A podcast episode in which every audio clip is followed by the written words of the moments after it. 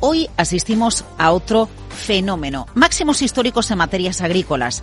¿En cuál? En el precio del cacao. Por cierto, Luis Vicente, un drama para los que hoy, 14 de febrero, regalan bombones de chocolate.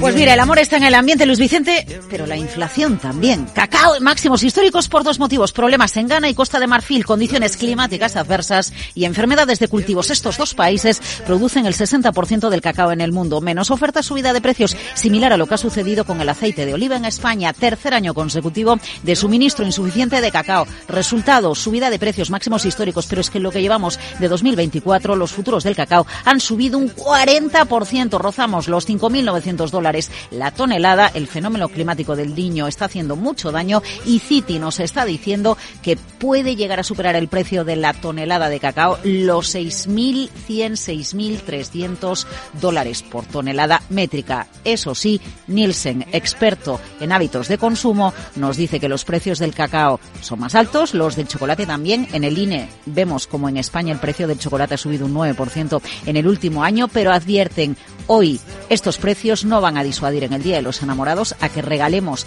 a que regales, Luis Vicente, unos bombones o a que la inflación en general nos disuada de irnos de cena. Por cierto, en Estados Unidos que tienen estadísticas para todo, dicen que hoy día de San Valentín, de media, salir a cenar fuera es un 14% más caro que hace un año.